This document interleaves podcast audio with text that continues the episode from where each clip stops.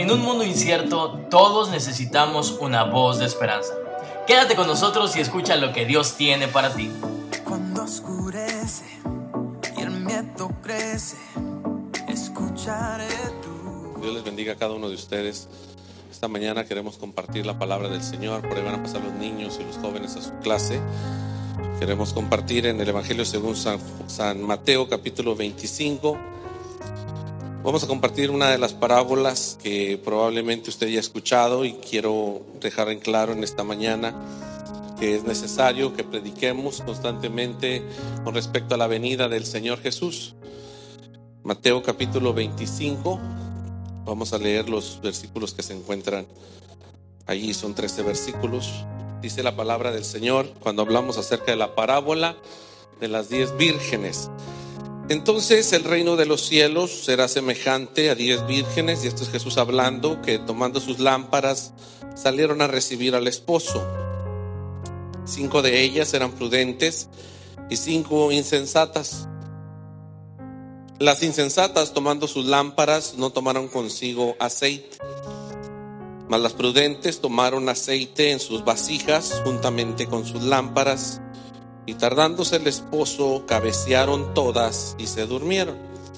Y a la medianoche se oyó un clamor, aquí viene el esposo, salid a recibirle. Entonces aquellas todas las vírgenes se levantaron y arreglaron sus lámparas. Y las insensatas dijeron a las prudentes, danos de vuestro aceite porque nuestras lámparas se apagan. Mas las prudentes respondieron diciendo, para que no nos falte a nosotras y a vosotras, y más bien a los que venden y comprad para vosotras mismas. Pero mientras iban a comprar, vino el esposo y las que estaban preparadas entraron con él a las bodas y se cerró la puerta.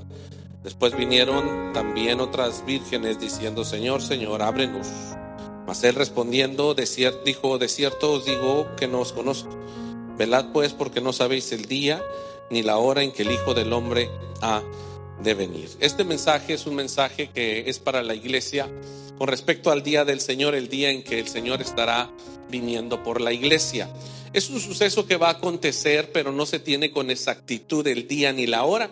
Es un día, puede ser durante la madrugada, puede ser un día durante la noche, puede ser un día en mediodía, una tarde, un atardecer, un amanecer, no se sabe.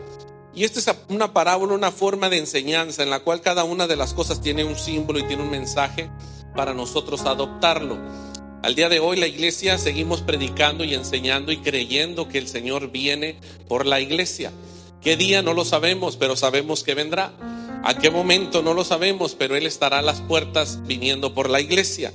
El suceso va a acontecer y las diez vírgenes están preparándose su vida, manteniéndose en castidad, en santidad, para esperar el suceso de sus vidas cuando venga el esposo. Muchos de nosotros hemos caminado en el Señor tal vez por algunos 20 años, 10 años, 5 años, pero debemos preparar nuestras vidas en santidad para cuando venga el esposo. El Espíritu Santo le habla a la iglesia en esta mañana diciendo es tiempo de prepararse en santidad porque el día del Señor se acerca. Es necesario que cultivemos y que vivamos una cultura como en Estados Unidos lo dicen, una cultura preventiva, una cultura en la cual estamos preparados para todo eh, catástrofe, para todo acontecer. Ahora, cabe mencionar que estamos viviendo en los últimos tiempos. Hace dos días eh, en Estados Unidos se otorgó el primer pasaporte sin género o el primer pasaporte que no clasifica un género masculino o femenino, sino un género X, para que la persona cuando crezca pueda decidir si quiere ser hombre o si quiere ser mujer. El 2 de noviembre, que es en dentro de dos días, la proposición número 3 en el estado de Texas, la legislatura habla de poderle otorgar al gobierno la capacidad al mismo gobierno de limitar o de prohibir los servicios o las actividades en las congregaciones. Claro, con un contexto de pandemia, pero el día 2 de noviembre hay que salir a votar y también expresarle al gobierno que la iglesia tiene el derecho de decidir qué día abre y qué día cierra. Estamos viviendo en los últimos tiempos en los cuales necesitamos entender que Dios le habla a la iglesia a través del Espíritu, preparando vírgenes que se mantengan preparadas para el día del Señor. Dice la Biblia que la diferencia entre las vírgenes insensatas y las vírgenes prudentes era que las dos tenían lámparas, pero las prudentes tenían una vasija de reserva con aceite extra para aguantar toda la noche. Hoy en día pareciera que el cristianismo superficial de solamente alumbrar por periodos cortos de tiempo es lo que le da a la vida del cristiano suficiencia o esperanza para cuando el Señor venga. La verdad es que la diferencia entre las dos es que una sí está pensando a futuro por si el Señor tarda su retorno. La otra está malinterpretando el tiempo, calculando el tiempo según su propia prudencia cuando vendrá el Señor. La diferencia de las diez vírgenes es que hay dos bandos, 50 y 50, la mitad y la mitad. Los que realmente están preparados y los que no los que superficialmente se ven, las diez vírgenes estaban listas, pero dentro de sus eh, pertenencias, de sus, de sus cosas, de sus morrales, de sus bolsas, tenían una reserva de aceite en una vasija. Dice la Biblia que durante la noche pasaron la noche esperando a que el novio regresara o a que el esposo llegara. Pero dice la Biblia que las diez cabecearon. Las diez se quedaron dormidas. Dentro de esta espera no faltaría alguno de otro de nosotros que cabeciemos esperando a que llegue el Señor. Jesús cuando lleva a los discípulos a orar, se le duermen y le dice el Señor, no fueron capaces de orar una hora conmigo, se durmieron. Y es que la noche es difícil, tratar de estar velando durante la noche no es fácil, es difícil. En México tenemos un amigo que se llama Argelio, y una ocasión un tío lo contrató para irse a dormir a una de las construcciones que tenía, porque no quería que le robaran el material y lo contrató como velador en la noche. Y ahí estaba él durmiendo todas las noches, estuvo casi como por un mes, dos meses, y el tío no había seguido con la construcción y se le había olvidado, la había dejado ahí. Y eh, mi amigo Argelio seguía yéndose a dormir, o a dormir, a velar, perdón, a la, a la, a la construcción. Y después de un tiempo, de los dos meses que no recibía su pago, fue y le habló y le dijo, necesito que me pague, he estado yendo a velar en la casa donde usted me puso por las noches. Y él dijo, no, ¿cómo te voy a pagar? Dijo, si, si en realidad nomás te ibas a dormir. Dijo, no ibas a velar. Dijo, pero fui y me quedé ahí a dormir. Dijo, no, pero ese no es ningún, trabajo y no le veo la dificultad. Le digo, ¿a que sí? Váyase usted a dormir en la noche en un cartón a ver si no es difícil. Y a final de cuentas lo tuvo que hacer un arreglo y le terminó pagando. Pero no es fácil quedarse a velar durante la noche. Y dice la Biblia que estas mujeres estuvieron esperando durante la noche hasta la venida del esposo. En México, tengo un amigo que llevó a su esposa durante una mañana a sacarle unos análisis a las 6 de la mañana. Y dice que mientras se bajaban a la, al laboratorio, a la vuelta había una disco que tenía un eslogan que decía hasta que, el, hasta que el sol salga. Y dice que mientras esperaba a su esposa que saliera de los análisis, veía cómo los jóvenes salían en la noche, porque la fiesta era de las 9 de la noche hasta las 6 de la mañana. Pura fiesta. Salían drogados, salían eh, fumados, salían como usted se imagina, borrachos. Pero salían hasta que el sol saliera a la fiesta. La iglesia ha sido llamada a mantenerse velando, alumbrando durante la noche hasta que el Señor llegue, hasta que el sol salga. Es bien impresionante cómo es que nosotros podemos dormir con nuestra vida física, pero nuestro corazón se mantenga despierto velando a la venida del Señor. Cada vez que usted cierra los ojos puede decir, Señor, mientras oro, mientras duermo, si tú vienes durante la noche, quiero irme contigo. Dice la Biblia que cuando estaban estas mujeres en la noche se oyó una voz y un clamor que decía, ahí viene el esposo.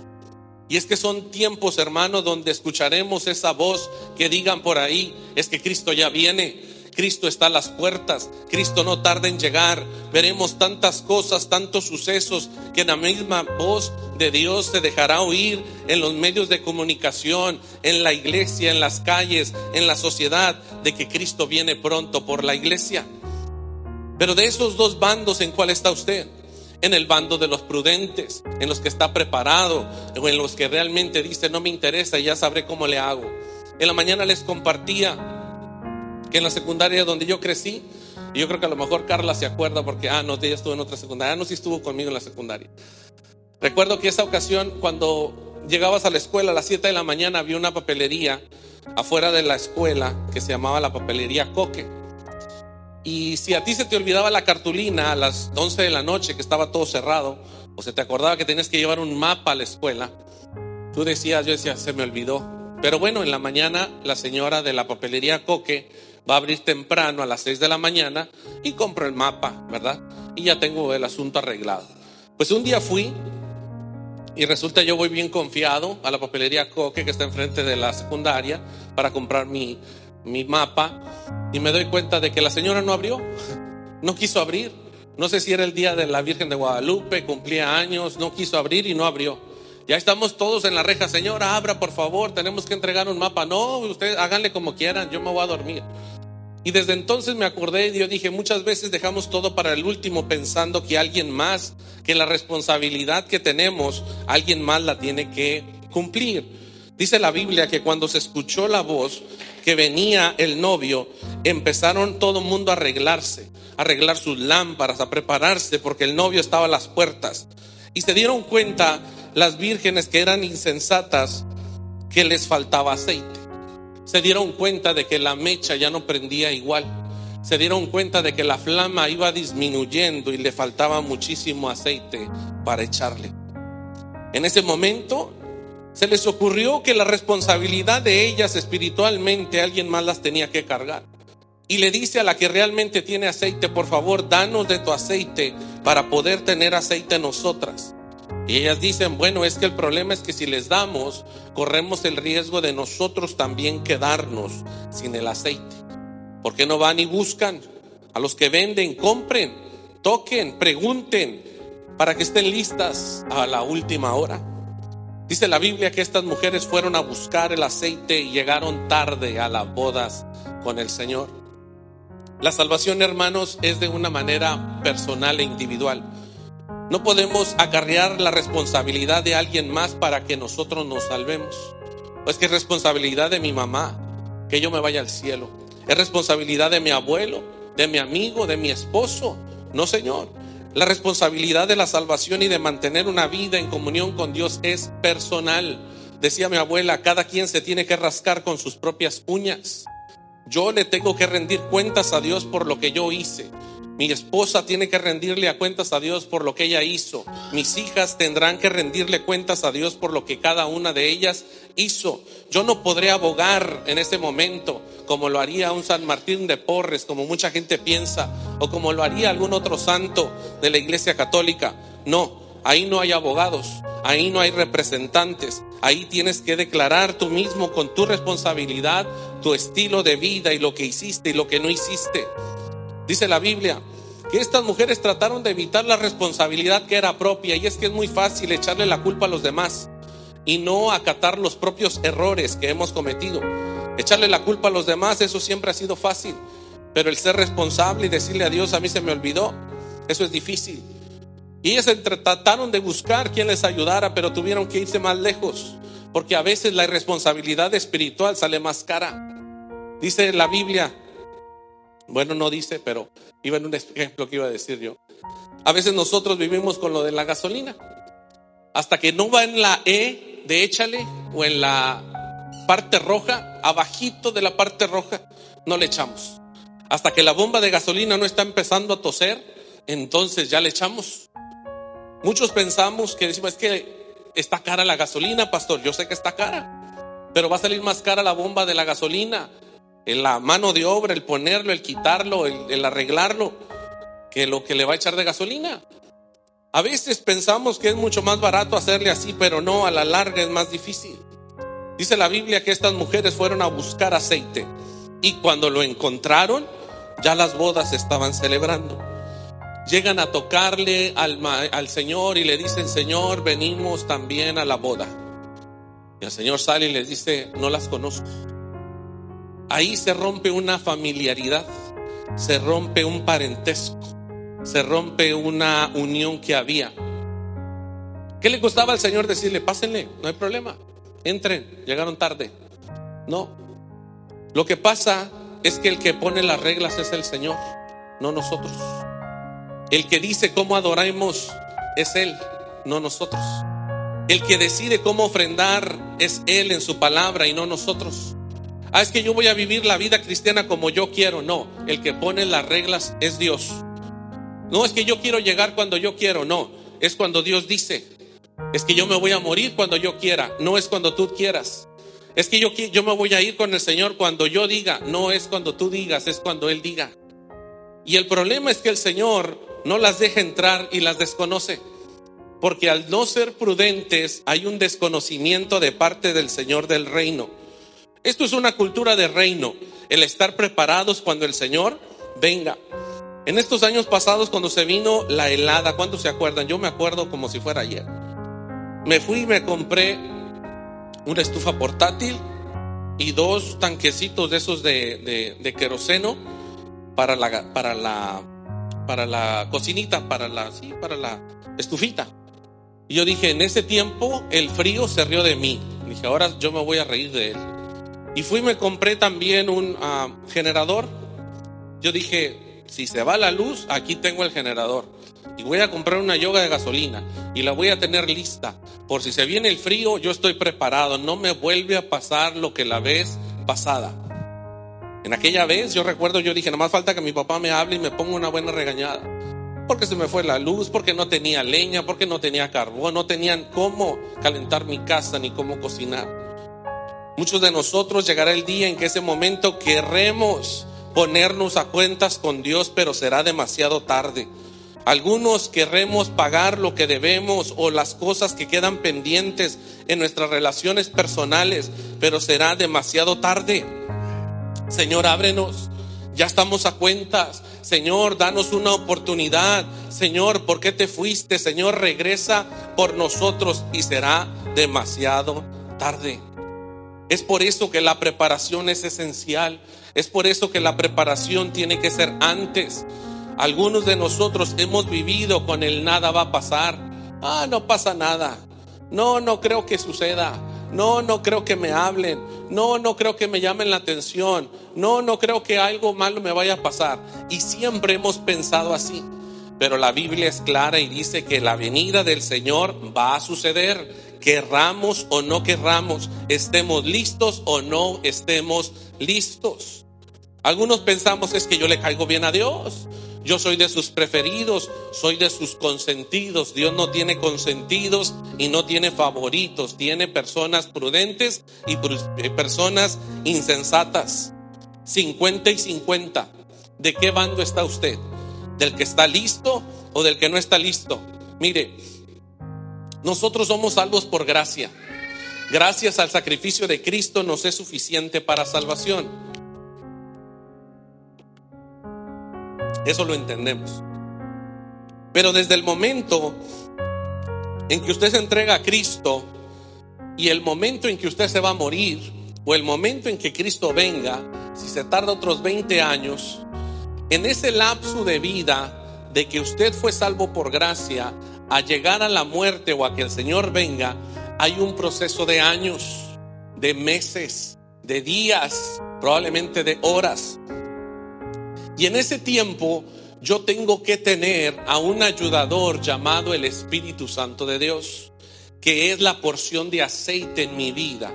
Yo puedo arder si el Espíritu Santo de Dios está conmigo, porque vendrá la enfermedad y si el Espíritu Santo de Dios no está conmigo, yo voy a renegar de Dios.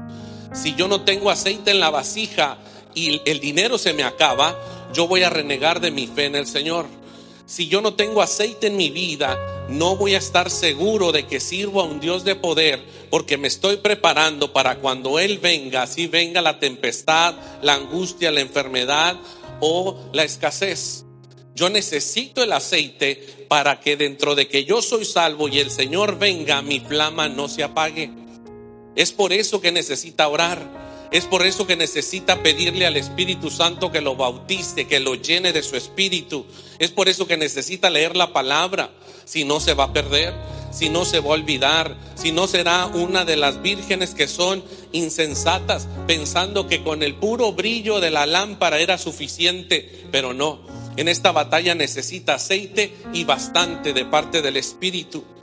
A veces pensamos que todo lo podemos porque estamos saludables, porque hay dinero, pero el dinero no puede reemplazar el aceite del Espíritu. Usted puede tener posesiones, pero sus posesiones no reemplazan el poder del Espíritu. Usted puede ser una persona muy capaz, educada, con títulos universitarios, pero no reemplazan la unción del Espíritu Santo de Dios. Necesita aceite. ¿Y ese dónde lo consigo? Solamente en la presencia de Dios. Solamente en la búsqueda de Dios. Solamente doblando rodillas, clamándole a Dios y pidiendo que su lámpara se mantenga encendida incluso en los días difíciles. Mire, la fe la fe se necesita para los tiempos difíciles. Las personas que, que, conocen de esto dicen que la fe probablemente no es necesaria si todo le va bien, si todo lo tiene. Pero si usted no lo tiene todo y necesita alcanzar cosas espirituales para su vida, necesita fe. La lámpara se necesita para en tiempos de oscuridad. Yo una vez compré lámparas un montón y yo dije, para cuando se vaya la luz, no para el día, para andarme alumbrando, porque pues con el sol es suficiente, pero la lámpara es necesaria para la oscuridad, es necesaria para mantenernos iluminados en medio de la oscuridad y de las tinieblas. Entonces, ¿para qué serviría la lámpara? Hermano, en medio de la noche, en medio de la dificultad, en medio de la oscuridad, donde mucha gente vive practicando el mal y vive en tinieblas, usted tiene que mantenerse encendido y también teniendo un reposo, un reposo, perdón, un, una, eh, un, ah, ¿cómo se llama? Un extra de aceite, tener una, una vasija con aceite que le mantenga y le asegure usted mantenerse vivo durante todos estos días espiritualmente. Hermano, en estos días cuando la iglesia se cerró, muchos de nosotros dependíamos mucho de la iglesia. Si en la iglesia no cantan, yo no canto. Si en la iglesia no leen la Biblia, yo no la leo. Si en la iglesia no me predican, yo no interpreto la Biblia. Si en la iglesia no ayunan, yo no ayuno. Pero el problema es que nuestra lámpara es personal, nuestra vasija es personal. Y aunque la iglesia se cierre, usted tiene que mantener su lámpara encendida en su casa, orando, ayunando, buscando de Dios constantemente. No será el día en que usted diga, esta mañana yo no, me, yo no me acerqué al Señor, tengo tiempo sin ir a la iglesia, tengo tiempo sin buscar de Dios y ese día el Señor venga y usted esté más frío que una chuleta en un congelador. Hermano, lo de la salvación, el asunto de la salvación es algo serio. El asunto de la salvación no tiene retorno. Nuestra mente siempre ha dicho, puede haber otra oportunidad. Nuestra mente siempre ha dicho, el Señor me va a dar otra chance. El Señor tendrá otra oportunidad para nosotros. Nuestra mentalidad humana es de querer ser a veces más bueno que Dios. No, pues yo le voy a dar otra chance, Dios porque es malo. No, Dios es justo. Viene a mi mente ya para terminar, a ver si me ayuda Simón con el piano, si está por ahí. Sansón Sansón era un hombre ungido por el Señor. Sansón era un hombre que peleaba batallas para Dios y las ganaba todas. Y cuando lo hacían enojar, la unción venía y le daba la victoria. Pero el problema de Sansón es que tenía una novia, tenía varias mujeres. Y no era de manita sudada, sino que se metía con ellas durante la noche. Dios le daba una victoria ungida y poderosa en la mañana y en la noche dormía con Dalila. Y cada vez que lo apretaban con cuerdas y lo querían someter, él decía lo siguiente, me voy a levantar como todas las mañanas y voy a seguir peleando porque Dios sigue estando conmigo. Porque el Señor me ungió de una manera poderosa y no importa lo que venga, Dios está conmigo y no importa cómo viva y no importa lo que deba. Pero dice la Biblia que una mañana Sansón no se dio cuenta de que el Espíritu ya no estaba con él. Sansón pensó que podía volver a arder en la presencia de Dios, pero le faltaba el aceite. Se le acabó la reserva de aceite al ungido hombre llamado Sansón. Y esta ocasión se lo llevaron los filisteos. Dios en su misericordia conoce la historia. Pero algunos de nosotros necesitamos experimentar en cabeza propia a veces lo que el Señor quiere hacer. Y Dios nos enseña a través de las parábolas de las diez vírgenes Que cuando Dios marca un final, es un final. Que cuando Dios marca un hasta aquí, es un hasta aquí. Que no importa que usted quiera tumbar la puerta a patadas, el Señor no lo va a dejar entrar. No importa que usted enseñe sus credenciales. Si usted no estuvo listo, se queda. No importa que su papá o su mamá hayan fundado la iglesia, sean ministros ordenados del concilio, sean ministros, apóstoles, profetas. Si no estaba listo el día en que el Señor le dijo, se queda. Es la palabra que Dios nos dice en esta mañana. Vienen cosas difíciles y las vienen y no tenga miedo que el Señor viene pronto. Prepárese su casa y los suyos, hable con sus hijos, haga una reunión extraordinaria y dígale, hijos, la cosa se va a poner feo. Pero no se preocupen, que Dios sigue estando con nosotros. La historia de uno de los misioneros en Medio Oriente platica que en uno de los libros de Washmani habla en aquellos años en Asia, cuando una familia fue atrapada por aquellos hombres comunistas que no querían que el Evangelio fuera predicado. Cuando les dan la sentencia de muerte, le dicen, lo vamos a matar a todos. Los niños empiezan a asustarse. Pero el papá los calma y le dijo, hijos, no se preocupen. Y tuvo una reunión de oración y dijo, vamos a orar. Que esta tarde todos vamos a cenar con Jesús en el cielo. En estos días no dudo que llegará el día en que usted junte a sus hijos, a sus nietos en su casa porque las cosas se pongan difíciles. Pero lo que hay que decirles es no se preocupen, hijo, hija, no te preocupes. Cristo viene pronto por la iglesia y nos vamos a ir todos juntos. Hay que estar listos, hay que llenar la vasija de aceite, que la lámpara siga encendida, que no ande corriendo como gallina descabezada a ver quién le da aceite. Usted ya viene listo, usted ya viene preparado. Creo que tenemos años en el camino del Señor. Y como dicen comúnmente, cada quien sabe lo que carga el costal o el costal lo que lleva. Solo usted sabe qué tan llena está su lámpara. Solo usted sabe si su lámpara se ha estado apagando en estos últimos días o todavía tiene aceite. Tal vez anda con la pura reserva y dice, hermano, me ha sido difícil. En mi trabajo las cosas están difíciles, necesito el aceite del Espíritu. En mi casa mi matrimonio no va bien, yo necesito del aceite del Espíritu. Con mis hijos las cosas no van mejor, necesito del aceite del Espíritu. Mi vida espiritual cada vez se enfría más. Necesito del calor del Espíritu en mi vida. Hermano, tengo años sin sentir la presencia de Dios en mi vida. Cuidado. Dios ya le habló esta mañana. Yo no sé si el Señor venga en la noche o venga mañana, pero hoy es el día de salvación para nosotros y llenar nuestra lámpara de aceite. Si mañana hay un problema en su casa, si mañana la deja su esposo, ¿qué va a hacer? ¿Necesita aceite? ¿Qué va a hacer si uno de sus hijos empieza a confesarle cosas muy sensibles que usted nunca pensó de él? Usted necesita aceite. ¿Qué sucedería si el día de mañana lo corren del trabajo? Le bloquean su retiro, le hackean la cuenta, le gastan el dinero, le chocan el carro, ¿Qué va a hacer? Que su lámpara esté llena de aceite.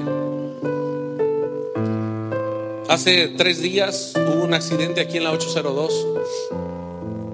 Yo venía a la iglesia, era un jueves, en vez de dar vuelta para la izquierda en Laredo, agarré hacia la derecha a la casa, yo dije, hay muchísimos carros, hay camionetas, hay de todo tipo de policías, bomberos, ambulancias. Y me fui a mi casa y le dije a mi esposa, hubo un accidente, me tardé en llegar, etcétera. A las dos horas me llama un muchacho de Matamoros, Edgar, el hijo de la hermana Quintero, y me dice, hermano, quiero que vaya a buscar a mamá porque atropellaron a su hermana, a mi tía.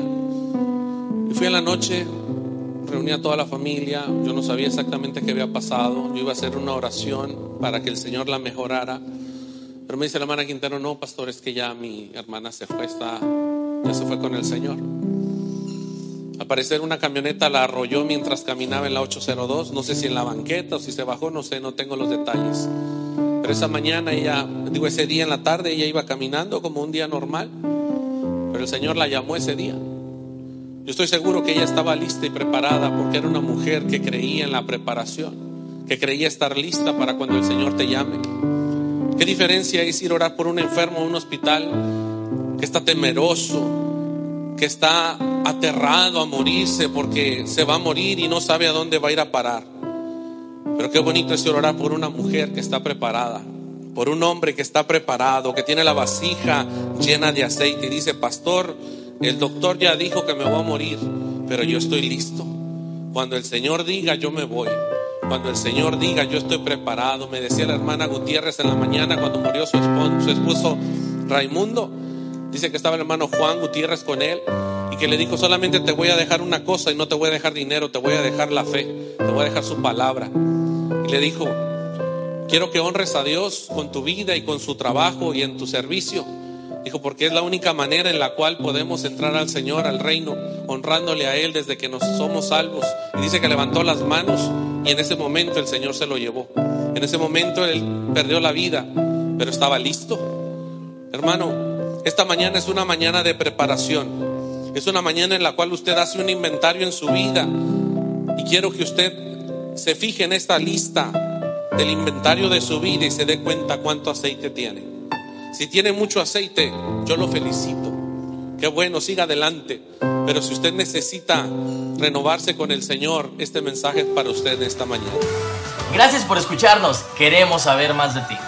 Puedes encontrarnos en el 44 Western Boulevard de la ciudad de Brownsville, Texas, o a través de nuestras plataformas digitales bajo el nombre de Templo Jerusalén, Brownsville, Texas.